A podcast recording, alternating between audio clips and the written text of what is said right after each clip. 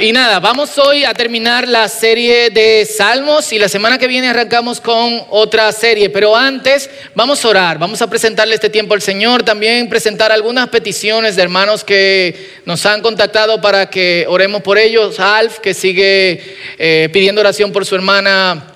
Eh, Jennifer, la abuela de Álvaro, su madre también, nuestro hermano Rafaelín también pide por su, por su esposa. Entonces, le voy a pedir, si no le incomoda, que por favor se pongan de pie.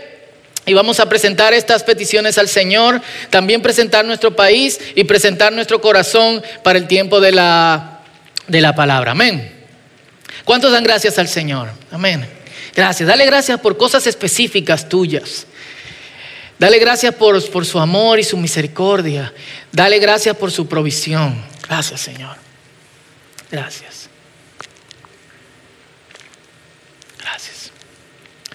Padre, te agradecemos de que a pesar de que eres un Dios inmenso, gigante, súper sabio, eres el Dios, el Señor, el Rey, tú cuidas de nosotros. ¿Quiénes somos?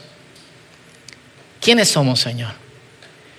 Y creo que, que conocemos nuestro valor cuando vemos que la persona más importante del universo y de todos los universos posibles tiene cuidado de nosotros. Y eso nos da tanta alegría, Señor. Y por eso también nos ponemos delante de ti, nos postramos en oración, Señor pidiéndote por nuestros hermanos, por Jennifer, Señor, por Alida, por eh, la abuela de Álvaro, por su, por su madre, por su hermana, Señor, por otros que no conocemos, que quizás están pasando por tiempos de enfermedad, por Yani también, Señor, que ha tenido unos días eh, enfermita también. Pedimos en el nombre de Jesús que tú pases tu mano sanadora por ellos, Señor, y que tú te glorifiques, Padre Santo. Todos nosotros protégenos también. Estamos en un tiempo difícil frente a una enfermedad que no se pone de acuerdo ni la comunidad científica cómo actúa y qué hace y cómo se contagia o se descontagia, pero tú conoces todo, Señor. Y pedimos que con, con, la ayuda, obviamente, de que nosotros somos personas responsables y conscientes, tú también nos cuides. Padre, y presentamos la situación de nuestro país. Creo que no hay mejor espacio para esto que la comunidad de fe la comunidad de gente que, te respeta, que te reverencia, que adora tu nombre. Y oramos, Señor, para que de verdad tú tengas misericordia de nosotros y tú ayudes, Señor, a que las cosas vayan bajando un poco hasta que desaparezcan todo esto. Esto está en tus manos y en tu control, Señor. Todo lo que hemos visto solo prueba que tú tienes el control, Señor, para aquellos que no lo sabían. Nosotros lo sabemos. ¿Cuánto dicen amén? Y nos preparamos para escuchar tu palabra. Que tu palabra sea de bendición para nuestras vidas. En el nombre de Jesús. Amén. ¿Se pueden sentar? Dar un aplauso fuerte al Señor. Vamos, que haga buen ambiente aquí. El Señor está en este lugar y yo sé que el Señor tiene buena palabra para nosotros. Yo cada vez que me paro aquí, a veces la gente cree que uno tiene la expectativa solamente de que Dios le hable a, de hable a otros a través de uno. Pero la realidad es que yo también quiero que Dios me hable. Yo quiero irme de aquí reflexionando. Yo quiero irme de aquí pensando. Yo quiero irme de aquí con cosas que de alguna u otra manera me ayuden a vivir mejor, que hagan mi vida más, más fácil y que hagan mi vida, ¿por qué no?, más emocionante. Y yo sé que son todas las cosas que el Señor eh, quiere para, eh, para nuestras vidas. Y eh, esta semana pusieron un par de gente fotos de frases un poco irónicas que terminaban con el disfrute de algo de la vida y siempre yo le ponía Eclesiastés 2, Eclesiastés 2, Eclesiastés. Se reían conmigo, y, pero, pero es la verdad, la, conclusión a la que llegó el escritor Eclesiastés hasta el final del capítulo 2 fue, no hay nada mejor que disfrutar las bendiciones que el Señor nos da, comer bien, tomar bien, estar tranquilos, eso es un regalo de Dios. Amén. Así que disfrutar la vida también. Tan amargado no es parte de lo que Dios quiere contigo, pero bueno, eh, vamos con el mensaje.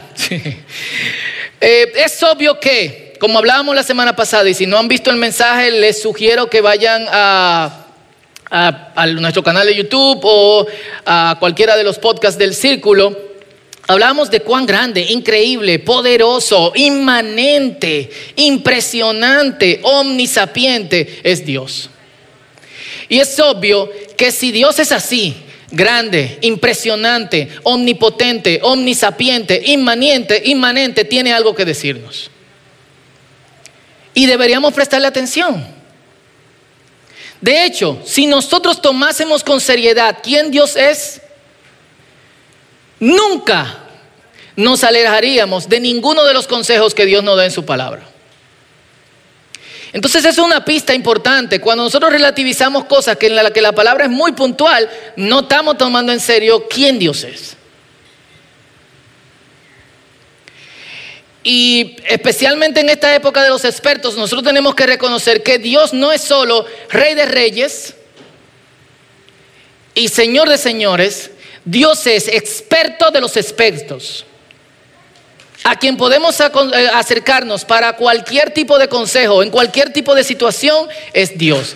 Entonces su palabra debe ser para nosotros una fuente confiable e importante de sabiduría, inteligencia y, ¿por qué no?, también de confort, de motivación y, ¿por qué no?, también de confrontación. Quien nos ama, de vez en cuando tiene que confrontarnos. Yo quería ponerlo de esta manera, pero lo voy a poner de, de, otro. O sea, ¿quién a una persona que ama mucho en algún punto no le da una gana de darle un buen boche para que se le acomoden las ideas? Levante su mano. ¿Quién no ha salido quillado de conversaciones con una gente que quiere porque está haciendo o tomando una decisión estúpida? Levante su mano, allá también en su casa. ¿Qué tú quieres en ese momento? No voy a decir que le quiere entrar a trompar porque la violencia no debe ser lo cristiano. Aquí hay gente haciendo eh, el símbolo de suple de la lucha libre internacional, paz, descanse ya veneno, aquí de galleta. Boche, vamos a ponerlo así. Full, tú quieres como que para que de alguna otra forma lo que tiene dentro se le ponga se le ponga en orden. Cuando amamos a la gente hacemos eso. Cuando no lo amamos se no importa. ¿Sí o no? Oye, lo que tú quieres, tráyate ahí. Date duro, me voy a poner aquí a vete. Tú no haces eso con una persona que tú amas. Y cuando tú lo haces, te quillas. Entonces de vez en cuando nosotros no solo necesitamos sabiduría, inteligencia y confort y motivación, sino también confrontación de su palabra. Y uno de los salmos que aborda eso es el Salmo 119 en toda su extensión. Es el, el, capítulo más largo de la Biblia. Leyendo algunos comentarios de esta semana, me di cuenta que algunos comentaristas dicen que no tiene sentido el Salmo y que no hay conexión entre sus estructuras. Eso es mentira. Yo me sorprendí de, de esta cuestión. El Salmo está perfectamente estructurado y no quiero tomar tiempo hablando simplemente de cuestiones estructurales del Salmo, porque quiero hablar de qué nos aconseja el Salmo y qué nos aconseja el Salmo para vivir. ¿Están conmigo aquí? Amén. Así que vamos a leer Salmo 119, los versículos 9 al 16.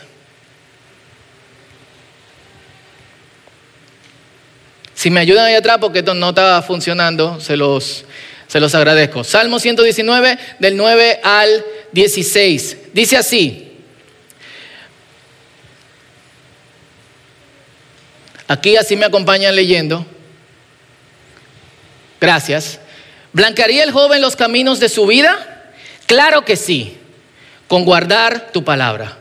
Buscarte con todo me he propuesto. No permitas que me desvíe. Bien grabados en mi mente están tus dichos, pues no quiero pecar contra ti.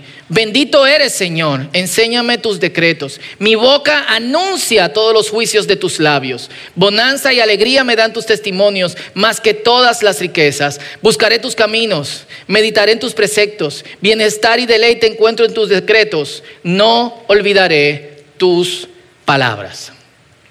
Y el salmo es, no sé si notaron, todos los versículos empiezan con la letra B.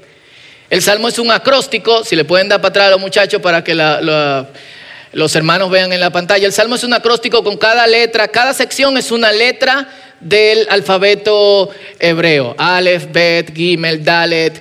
Y en esta traducción, yo he hecho la traducción de los versículos 9 al 16. Es la segunda parte que correspondería en español a la letra B. Eh, a ver si, eh, si se puede lograr llegar hasta el final haciéndolo de, esta manera. Y cada versículo empieza con esta letra. Blancaría el joven, buscarte bien, mi boca, bien, bendito.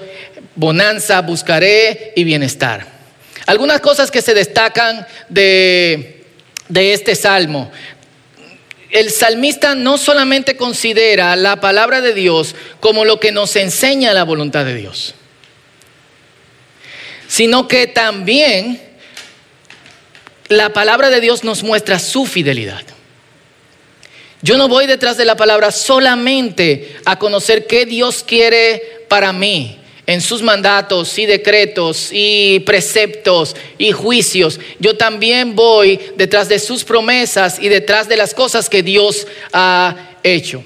Por eso el salmista habla de el amor continuo de Dios. Aquí están los versículos para los que tomen, los que toman anotaciones su misericordia, su gracia, para los que creen que no hay gracia en el Antiguo Testamento, su rectitud y su justicia. Son temas recurrentes dentro del Salmo. Así que no solamente se empecina en que nosotros veamos la palabra de Dios como un código moral, sino también que está comprometido con que nosotros veamos que en su palabra Dios muestra que Dios actúa.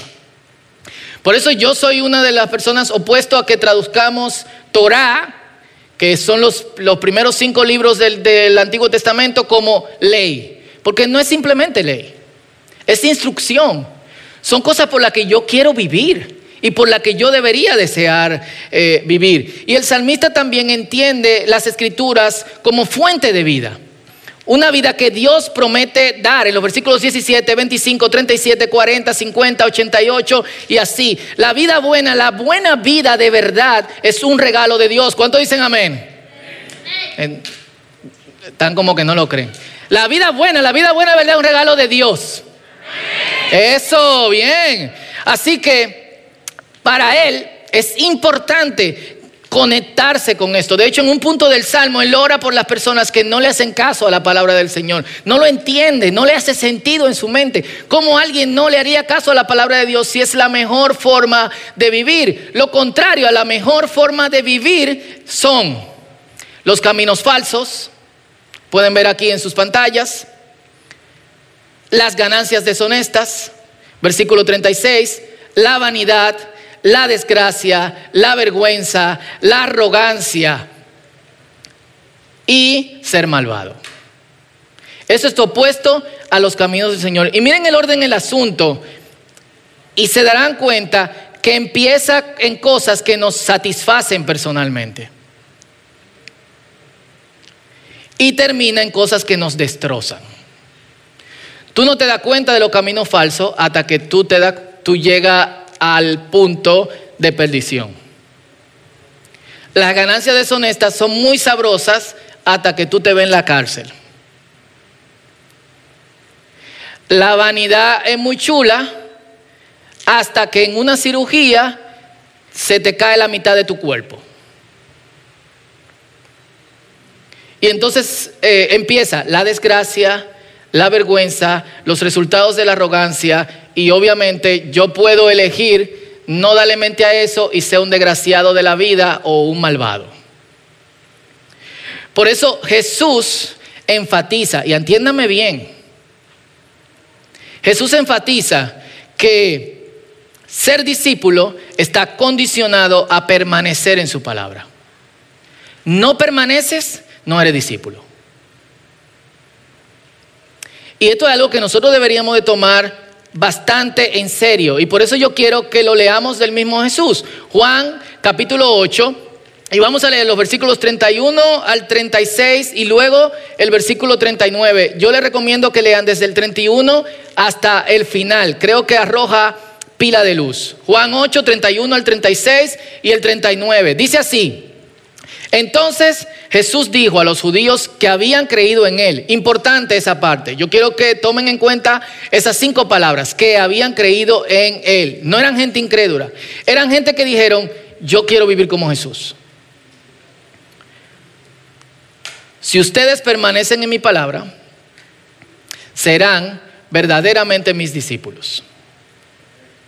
Y conocerán la verdad, y la verdad los hará libre. Ahí ya quieren cantar aquí que ya no valientes alcemos. 33. les respondieron, bueno, para los que son extranjeros y nos están viendo o están aquí y no conocen mucho de la cultura dominicana, en nuestra bandera, aunque ya están poniendo la Biblia blanca, es un cuaderno, no es la Biblia, full, se supone que en esa Biblia está Juan 8:32, y conocerán la verdad y la verdad los hará libres. 33, les respondieron, nosotros somos descendientes de Abraham y jamás hemos sido esclavos de nadie. ¿Cómo puedes decir, ustedes serán libres? Jesús le respondió, de cierto, de cierto les digo que todo aquel que comete pecado, esclavo es del pecado. Y el esclavo no se queda en la casa para siempre. Hay un tiempo de, y perdón que vaya comentando, a los que están leyendo no les gusta ser interrumpido, hay un tiempo de, en que tú te sientes, esta en mi casa, pero no es tu casa. Para que sea tu casa, tienes que hacer estas cosas. ¿Eh? ¿Cuáles son las cosas que tienes que hacer? Permanecer en su palabra, lo que como resultado dará que seas verdaderamente su discípulo y que conozcas la verdad. Y la verdad te hará libre.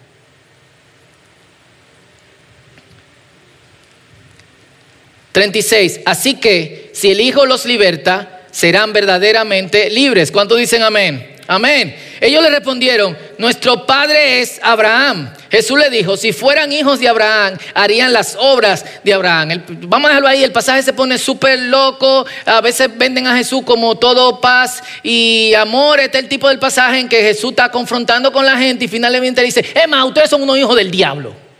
Y ya. Si yo le digo hijo del diablo, ¿se van toditos de aquí?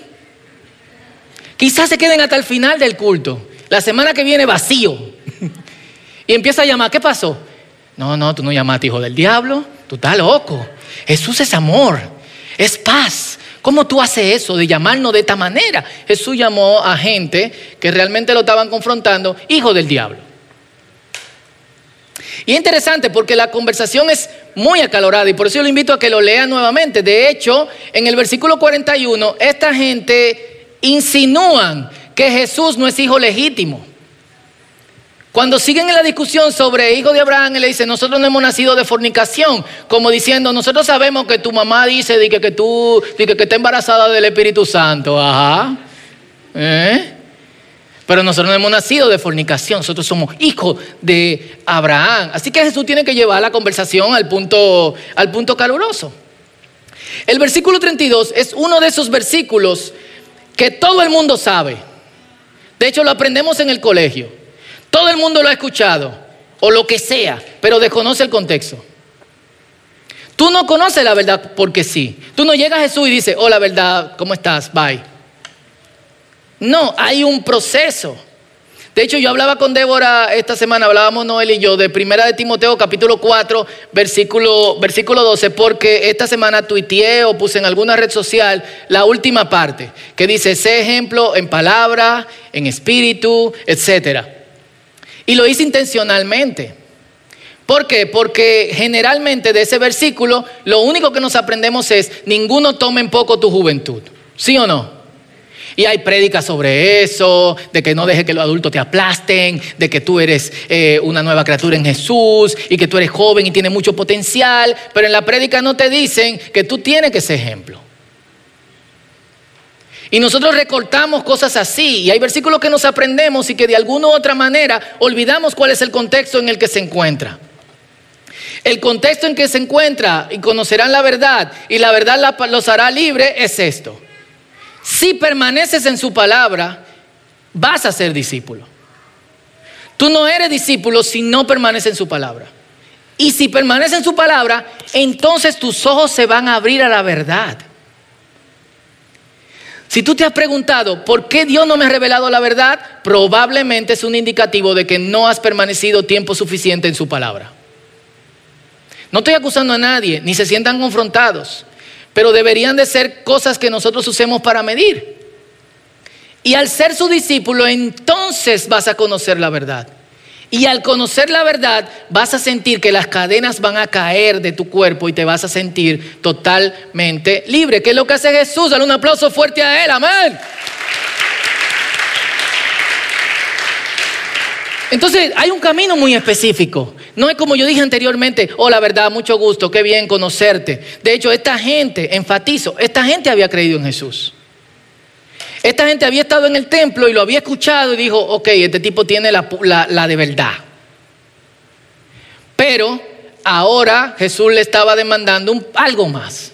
Y ese algo más es, tienen que permanecer en mis enseñanzas. Por eso el salmista dice en los versículos 9 y 10, dice, ¿blanquearía el joven los caminos de su vida? ¿O con qué limpiará el joven su camino? Claro que sí, guardando su palabra. Y dice, buscarte con todo me he propuesto, no permitas que me desvíe. Él está diciendo, yo quiero, yo me he comprometido en permanecer. Yo no quiero desviarme, ayúdame, porque yo no tengo esa capacidad. Y todos lo sabemos que no tenemos esa capacidad. Constantemente estamos eh, eh, distraídos. Pero la permanencia es eh, la clave y continúa diciendo, y mira lo que he hecho, tengo bien grabado en mis mentes tus dichos, porque yo no quiero pecar contra ti. Él ha hecho dos cosas. Primero, situacionalmente, está en la palabra. Segundo, mentalmente piensa en la palabra.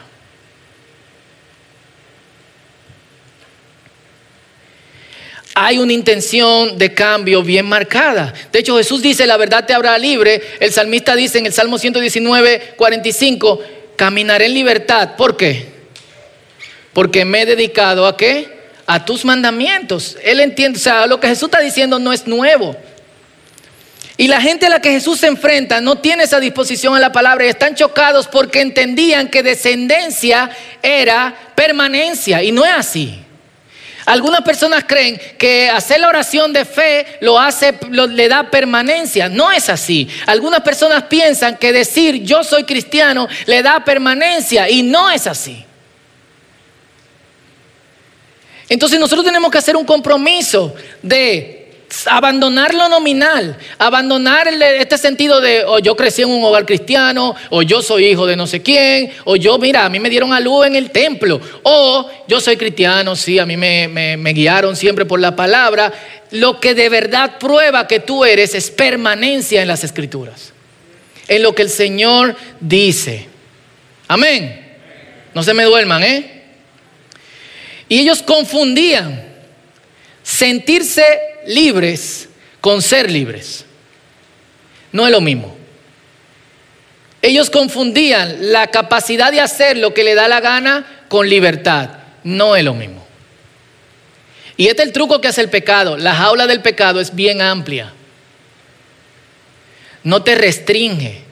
Y tú no te sientes restringido. Y piensas que tienes la libertad de hacer lo que te da la gana.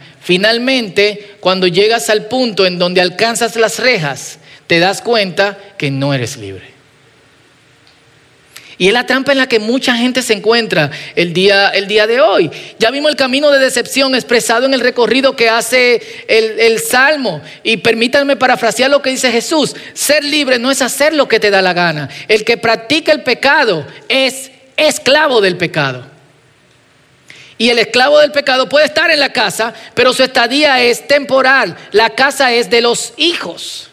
Por eso Jesús hace una distinción continuamente y clara entre multitud y discípulos.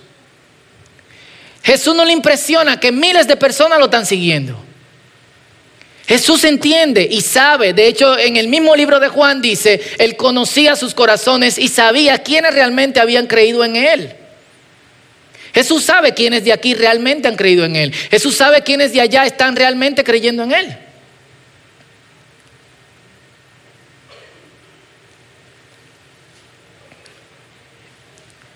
Y a pesar de que los discípulos esto le, impresionaba y en muchas ocasiones decía, Jesús, tenemos que entender las, las multitudes, había ocasiones en que Jesús le decía, yo quiero descansar, vamos allí.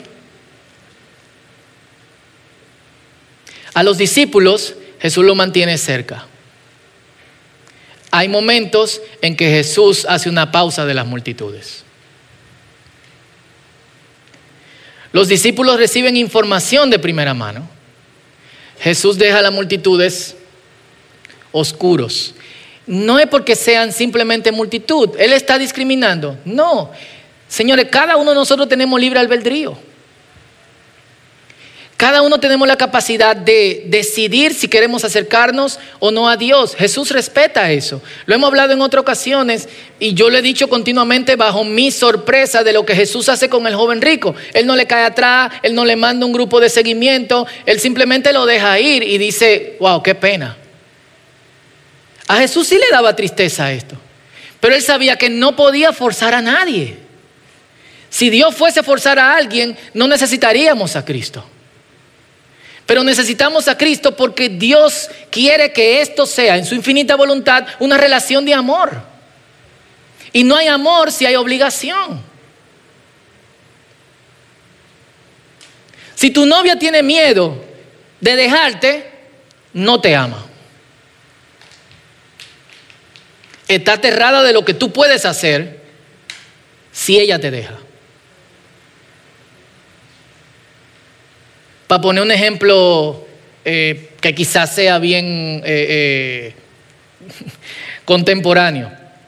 Los discípulos comen y comparten con Jesús en tiempos íntimos. Jesús no invita a la multitud a los tiempos íntimos.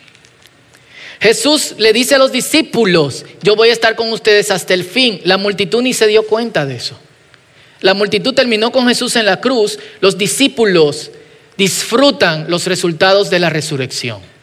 Por eso a mí no me hablen solamente de cruz. La cruz solamente sin resurrección es para la multitud. Cruz y resurrección para los discípulos. Y esta gente obviamente se quillaron con, eh, eh, con Jesús. Pueden leer, seguir leyendo el, pasaje. Le llamaron, tú eres un samaritano demoniado, tú eres un hijo bastardo y todo lo demás. Así que Jesús, como yo le dije anteriormente, tuvo que ponerlo en su lugar. Pablo en Romanos capítulo 4, versículo 11 y 12 también lo enfatiza. El hijo de Abraham no es solamente el que se circuncida en la carne. El hijo de Abraham es hijo de Abraham por su fe. Y me parece ver a Pablo reflexionando en este pasaje de Juan. Y nosotros tenemos que decidir en base a un examen profundo de quién nosotros somos. ¿Quién tú eres? ¿Multitud o discípulo?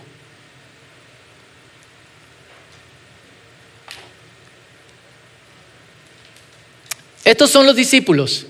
Si permanecen en mi palabra, serán mis discípulos. Si son mis discípulos, conocerán la verdad y la verdad los hará libres. Hay un trayecto, hay un camino. Por eso el salmista dice en el Salmo 119, eh, 15 y 16, me encanta esto, buscaré tus caminos, meditaré en tus preceptos, bienestar y deleite encuentro en tus decretos, no olvidaré tu palabra. Qué chulo. ¿Lo puedes decir conmigo? Amén. Lo decimos, una, dos y tres. Buscaré tus caminos, meditaré en tu palabra, ¿ciertos? Bienestar y deleite encuentro en tus decretos, no olvidaré tu palabra. Otra vez, buscaré tus caminos, meditaré en tus preceptos, bienestar y deleite encuentro en tus decretos, no olvidaré en tu palabra. Qué ápero. Él dice, wow, esto sí es sabroso. Y es obvio que la permanencia trae consigo cierto sufrimiento. Se trata de morir al yo, señores. Y a lo que yo pienso que yo soy, a mi egoísmo, a mi vanidad, a mi arrogancia, a mis malas intenciones que me hacen sentir bien. Por eso no nos debe impresionar que el salmista dice en el Salmo 119, versículo 71, el sufrimiento me hizo bien, porque me enseñó a prestar atención a tus decretos. La permanencia va a llevar va a llevarte a esos puntos donde tú dices, oh", son esos síndromes de abstinencia de la vida de esclavo. Oh", y tú vas a tener que sufrirlo y vas a tener que aguantarlo. Aguanta ahí, quédate ahí, porque lo que viene es la verdad y su conocimiento. Y lo que viene después es libertad. Y no somos libres porque no bregamos con este dolor. Me acuerdo esta frase que puso alguien esta semana de, Martín, se la adjudicó a Martín Lutero, que decía, pensé que el viejo hombre murió en las aguas del bautizo, pero el malvado sabía nadar. y tengo que seguir bregando con él. La permanencia es la clave, señores. y la no distracción. No puedes creer algo y luego relativizarlo. Tienes que quedarte ahí y bregar con ese sufrimiento. No te voy a mentir. Pero después tú vas a decir, wow, qué bien me hizo sufrir. Tú vas a tener una cena o en algo, o hablando en un Zoom con los amigos si no pasa esta pandemia, y vas a decir, esperamos que pase pronto y que tenga algún chimi de Santo Domingo celebrando con la gente. Y te vas a decir, dime, ¿cómo tú estás, Nada, pensando que el sufrimiento me hizo bien. Todo el mundo va a estar como. O la carita del meme de la niña. ¿Cómo así? Sí, me enfocó en, en la palabra. Vuelvo a esto. Es tiempo de un buen análisis. Las multitudes suspenden a Jesús cuando la vida le da otras oportunidades. O cuando la cosa se pone compleja. Lo repito, las multitudes suspenden, pausan a Jesús cuando la vida le da otras oportunidades y cuando la cosa se pone compleja. Los discípulos entienden que no hay mejor oportunidad que estar cerca de Cristo. Y que al estar cerca de Él, cuando la vida se pone compleja, tenemos mejor ayuda. Y por eso los discípulos son constantes en vivir por la palabra, mientras que las multitudes tienen una relación relativa con la palabra. El discípulo ha entendido, Salmo 119, y hemos ido recorriendo el Salmo poco a poco. Aún la perfección tiene, tiene sus límites, pero tus mandatos no tienen límites. Es parecido al cielo y la tierra pasará, pero mis palabras no pasarán. Y vuelvo a esto. Hoy tenemos que hacer un compromiso con permanecer.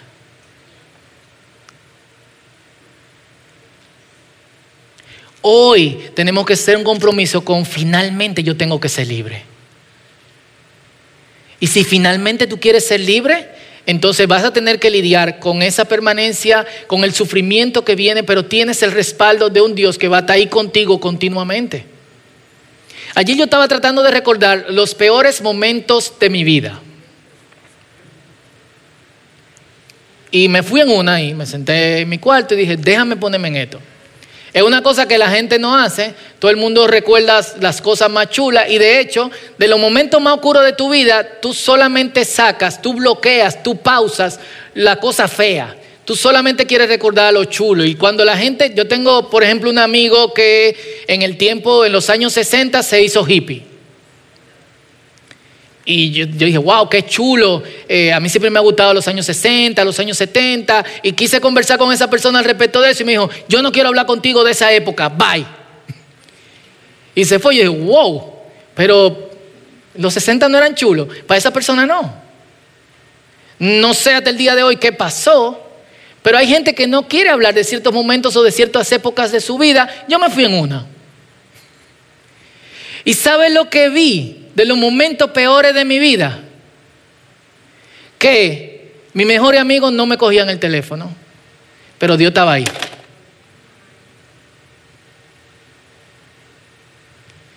Que el momento en que yo necesité ayuda y lo pedí, nadie podía, pero Dios estaba ahí.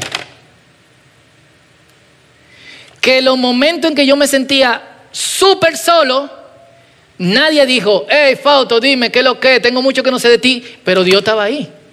Dios nunca me dejó. Yo no pasé trabajo. Yo sentí el abandono de la gente, pero sentí la profundidad de la presencia de Dios continuamente. Dios no me abandonó.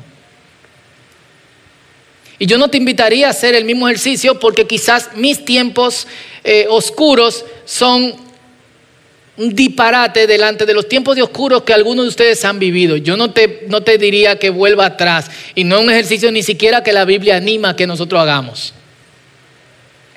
Pero lo que yo te tengo que contar, mi testimonio y lo que yo vi, la única imagen que yo tenía todo el tiempo mientras reflexionaba hacia atrás de eso eran las manos de Dios sobre mis hombros. ¡Wow! Y eso me hizo caer y decirle gracias, Señor. Gracias Señor. Yo pude no permanecer, pero decidí hacerlo. Y por eso me hace mucho sentido que nosotros podamos en cierto modo memorizar esto como nuestra visión para los próximos días. Buscaré tus caminos, meditaré en tus preceptos, bienestar y deleite encuentro en tus decretos, no olvidaré tus palabras. Meditaré en tus caminos, buscaré tus caminos, meditaré en tus preceptos, bienestar y deleite encuentro en tus decretos, no olvidaré tu palabra. Buscaré tus caminos, meditaré en tus preceptos, bienestar y deleite encuentro en tus decretos, no voy a olvidarme de tu palabra.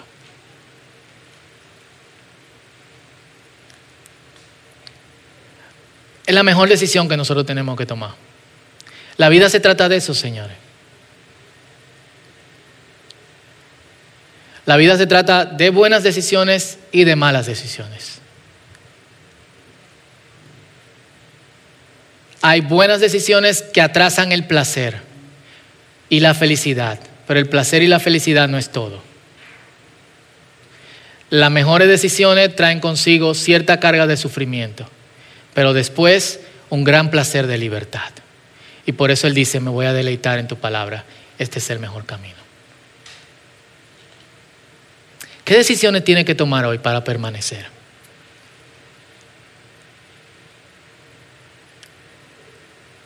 Yo entiendo que todos los que están aquí o nos están viendo quieren ser discípulos de Cristo. Amén.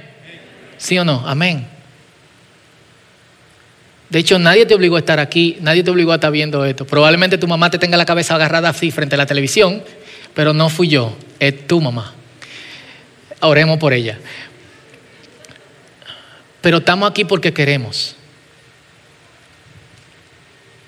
Y Dios valora mucho que nosotros estemos invirtiendo este tiempo. Pudiésemos estar haciendo otra cosa. Y vamos a estos próximos dos minutos bien. Y me gustaría que donde estés te pongas de pie.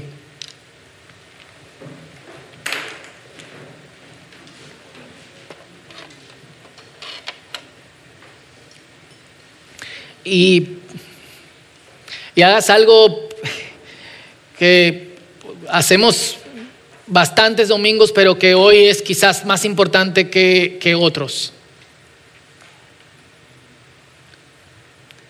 ¿Qué tienes que hacer? ¿Qué tienes que parar? ¿Qué tienes que abandonar para permanecer? Y luego vamos a orar como el salmista. Vamos, vamos a decirle, Señor, tenemos un compromiso con tu palabra. Ayúdanos a no desviarnos. Amén. Este es tu tiempo con Dios. ¿Qué tienes que hacer para permanecer?